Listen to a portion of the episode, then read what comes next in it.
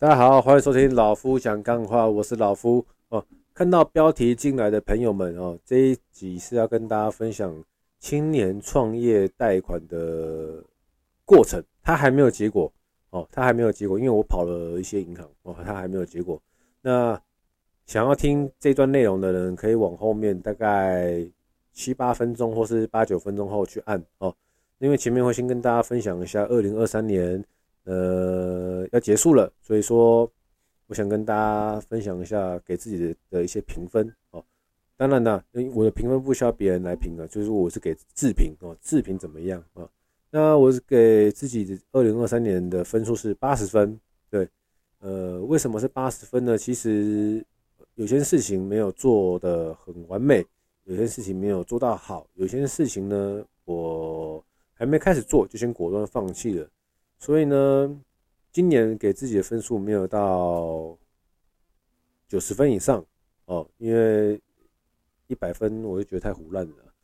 那也不至于说到不及格啊、八十分啊之类的这么惨，好不好？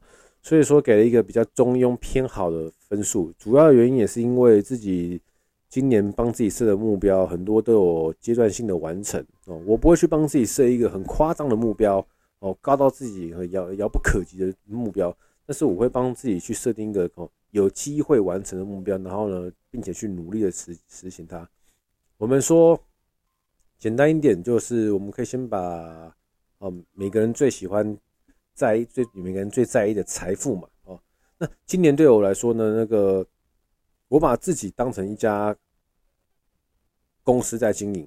哦，经营自己的品牌，我就是个品牌，这样子的概念情况下，所以说我认为我的年收就等于是这家公司的营收，因为我就是个公司嘛。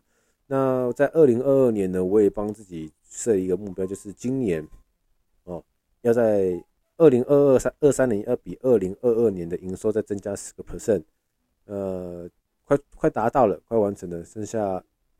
因为我自己帮自己计算的时日子，那个时间切点是每个月的十一号到下个月的十二号，所以说十十二月对我来说还有将近快半个月的时间哦。虽然差差五千块就完成了，那我觉得是不用担心的啊，因为后面还会有一些金流陆陆续续进来，所以是没问题的。等于是说今年在营收部分呢增加十个 percent，OK 哦，本来更多啦，本来其实。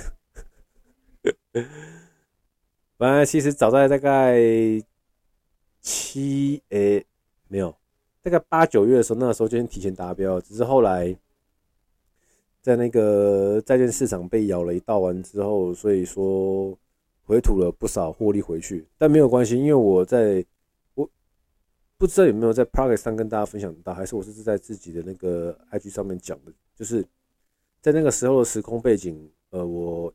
依然是看好未来债券的发展，只是说我那个时候选择的是哦美债正二这样子 ETF，这样子 ETF 它里面就是用呃期货商品哦去做一些组合，所以说它是有时间价值的。那如果在一个不明确熊市会走多久的路上路那个时间轴上面，那这样子的商品它的那个价格会越来越低，低的会跟现货会有脱钩了。好吧，所以说，等一下哦。所以在八九月还是呃不不，在九月十月那一阵子的时间，我后来做了一个当机立断，就是把正二的商品的部位清出来。哦，部位的意思就不是说我们可以把它想的简单点。假设我现在止损的一些钱出来是二十万台币。三十万台币，我就同一时间左右了，不敢说很近了，就是我要在最快的时间把这二三十万，我原本放在美债正二的部位呢，放去美债 ETF 里面，我就没有正二，就是一般的，你可以把它想象成是现货 ETF，它没有杠杆，它没有杠杆在里面哦。为什么？因为我一样看好未来债券的发展，我只是不知道它会跌到什么时候，我愿意等，我愿意熬。只是在这个熊市的过程中呢，我越放我会觉得对我越不利，所以我帮自己降了杠杆哦，就是所谓的去化杠杆，有很多种方式都等于是去化杠杆。我把这个方式呢，把正二减掉的钱马上再放回去哦，美债里面这个就是一个去化杠杆。那台湾股市在二十九号星期五就关门了嘛？那结论上来说，呃，也不错，收益也不错啦，哦，没有到非常好，但是是一个可以接受的范围。那我觉，我觉得这样子就好了。哎呀，靠腰，嗯，手机掉了。哦，那我觉得这样子就 OK 了。所以说，为什么讲到这里？对，年收年年收被那个获利回吐嘛。那反正到下个礼拜就可以完成的了。那当然了，这个是这个是财富的部分。那我们对于可能自自身的成长有没有一些，诶，靠腰，尴尬了，忘记说说什么。我们对于自身的成长有没有一些进步？我自己觉得也是有的，因为。呃，当然，我先不不要说今年读了多少书啊，哦，只是说，我这边先跟大家讲一下，你读了不管是一年读两本书、五本书、十本书，哦，对我来说，我不会觉得，哦，有读书就比较厉害，没读书就比较笨，不会。但是有读书对你的好处，对我的好处，就是你在跟别人谈话聊天的过程中，可以增加你很多谈资，资是资金的资，就是。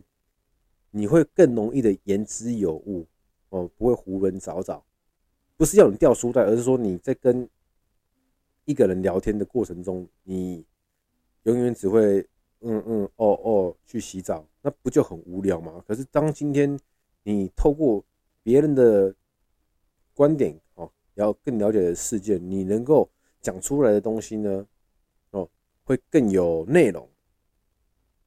那别人听不听是一回事嘛？可是重点是你会在无形中知道自己是有所成长的。哦，那我觉得对我来说，我有做到这件事情，所以我是很开心的，很满意的。那当然在加权比数哈，为什么给今年自己八十分？就是因为总体加权这样换算下来，我自己觉得有些事情做得好，有些事情做不好。那不管是自我成长，或者说在运动方向的运动方面跟训练方面的表现，我自己都有照着一些。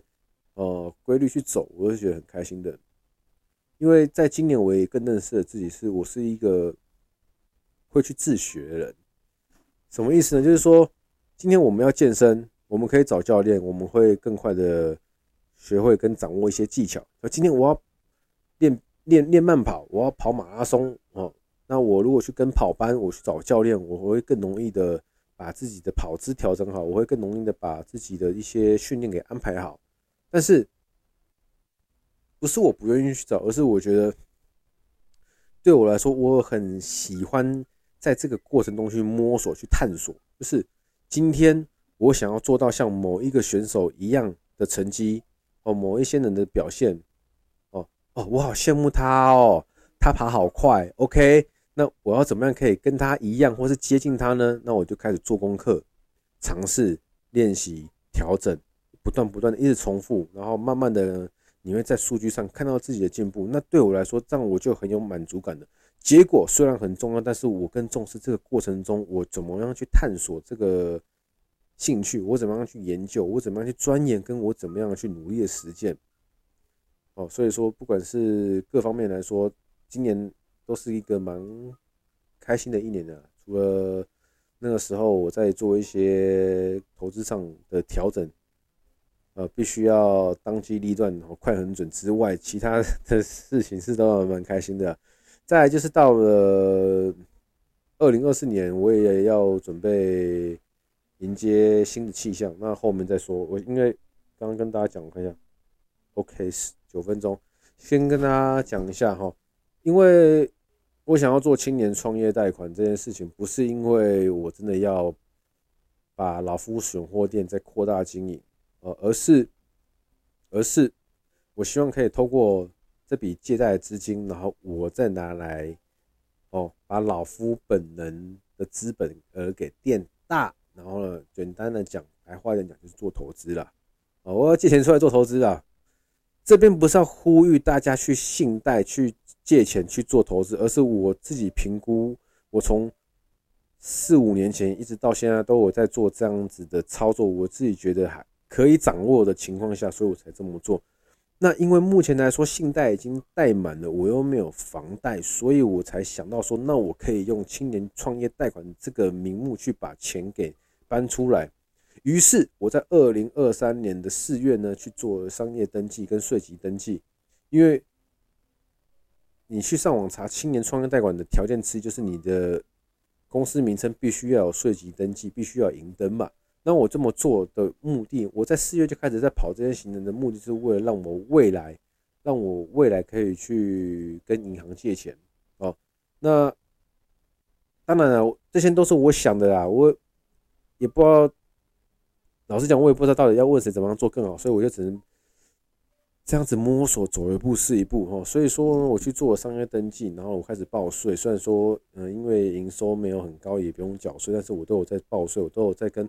国税局报告我每一季度的那个营业额是多少，然后一直到了十一月、十二月的时候，我觉得差不多了，我应该可以去跟银行呃聊接接洽的哦。虽然说老夫本身在银行上班，但是我们银行没有做青年创业贷款，因为青年创业贷款的主办行是台企银，其他你在网络上查到基本上都是协办哦。那我第一间跑协办，他也跟我说说，其实你去主办行会比较好，因为主办行可能给的论据会宽一点，比较容易会让你合过，会让你有贷到钱之类的哦。反正刚刚讲到哪？对，那你未来想要去申请青年创业贷款，你有可能，只要你有可能，那我跟你讲，你就不要浪费时间，你就先去。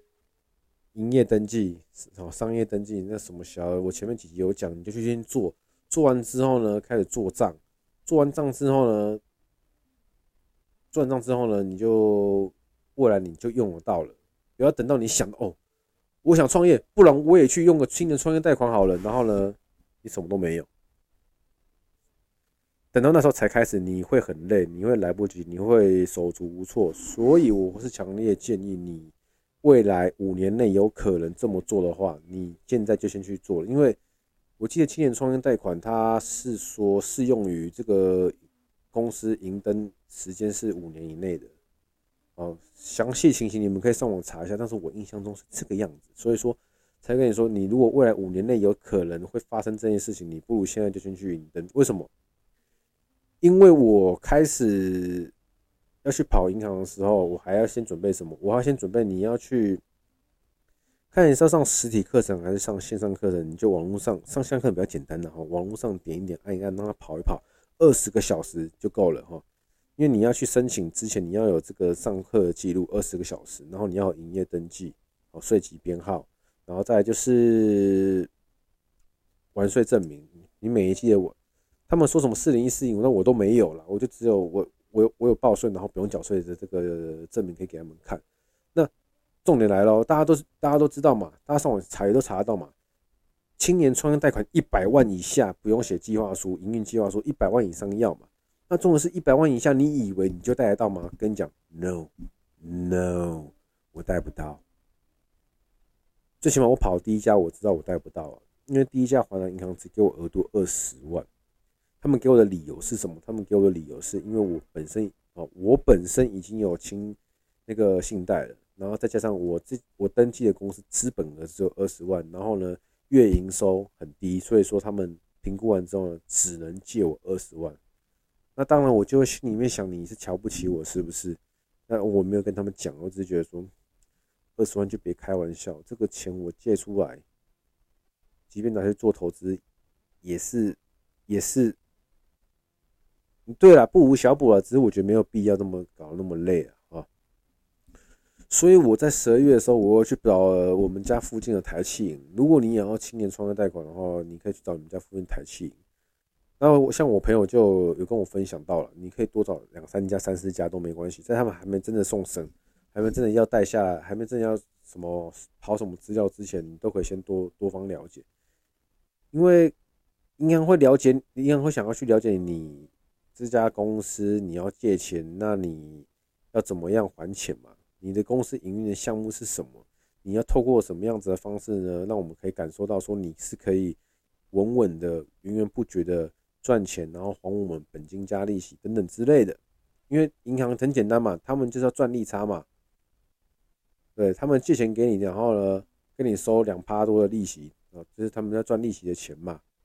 他们不需要你倒嘛，他们也不需要你跑账嘛，所以他们要先透过各种方式。现在诈骗集团那么多，他们要透过他们的各种方式 KYC 你嘛，KYC 就是 Knowledge Your Custom，他们要了解这个客户到底有没有这个实力还钱，到底会不会跑账。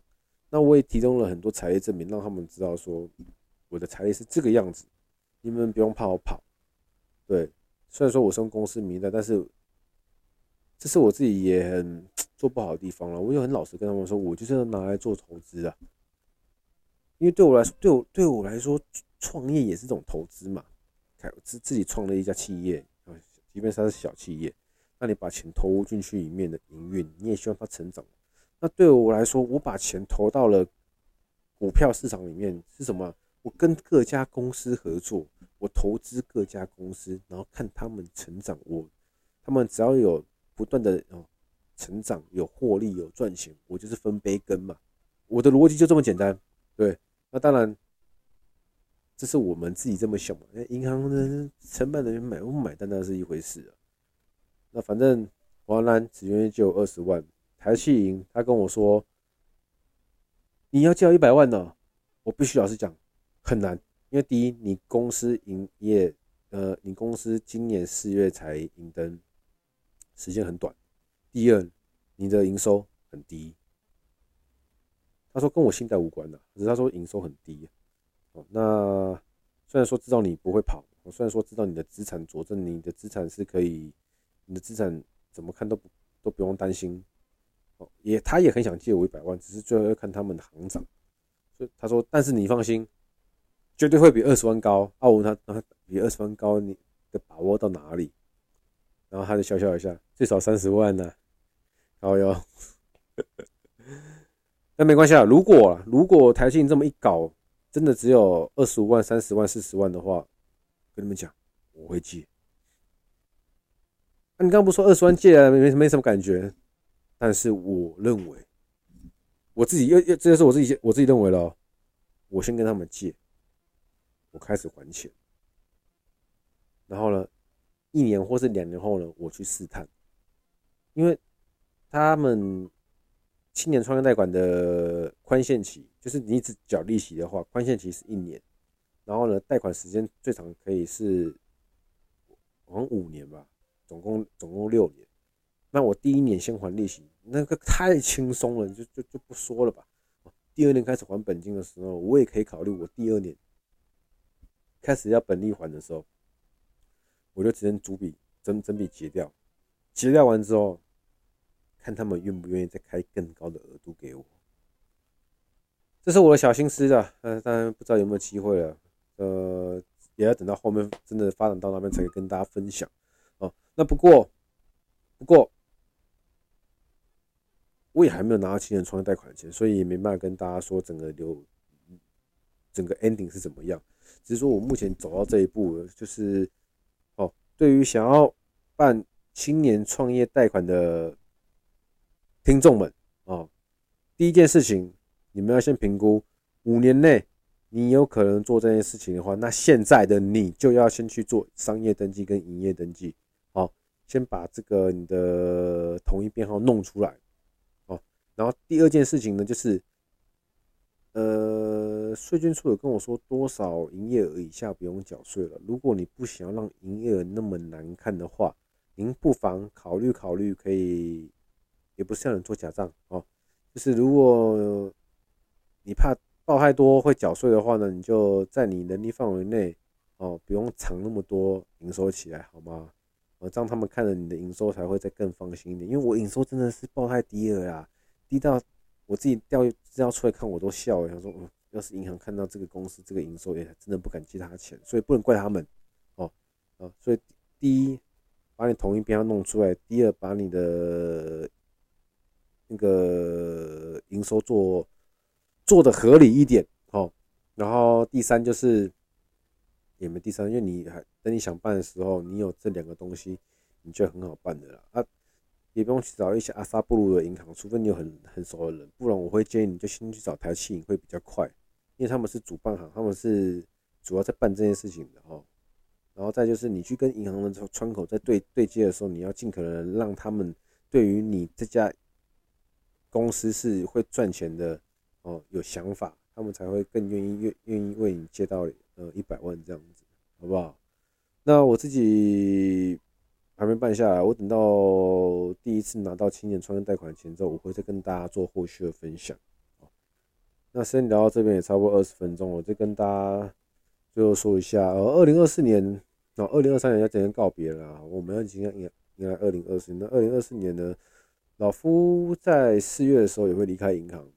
呃，对，对于理专这个职务，我已经做的有点啊腻吧，可以说腻吧，或者说没有成就感，或是说随便，反正就是我离开之后呢，大家也不用担心我要干嘛，也不用担心我没工作，因为老实讲，当你在理专这个行业久了。你出去外面随便一家银行要应征理专，只要不要把薪水开得太夸张，都会有人要用你。所以说我不怕饿死，我只怕我做的事情做不开心。所以说怎么那么多？所以说总结，然后我二零二四年我也会帮自己设定一些目标，到时候跟大家分享。然后四月的时候呢，我也很开心，可以期待离开这家银行，把自己的心给静下来，好好的想，慢慢的想，我接下来。哦，要做哪些事情？我能做哪些事情？我要怎么做？懂我意思吗？好不好？呃，那也希望大家在二零二四年呢，可以过得比二零二三年的自己呢更开心、更快乐。OK，好，就跟大家讲到这里就好了。嗯，好，就这样子哈。我是老夫，谢谢收听。人生少一点比较跟这样，你会比我比较快乐。拜。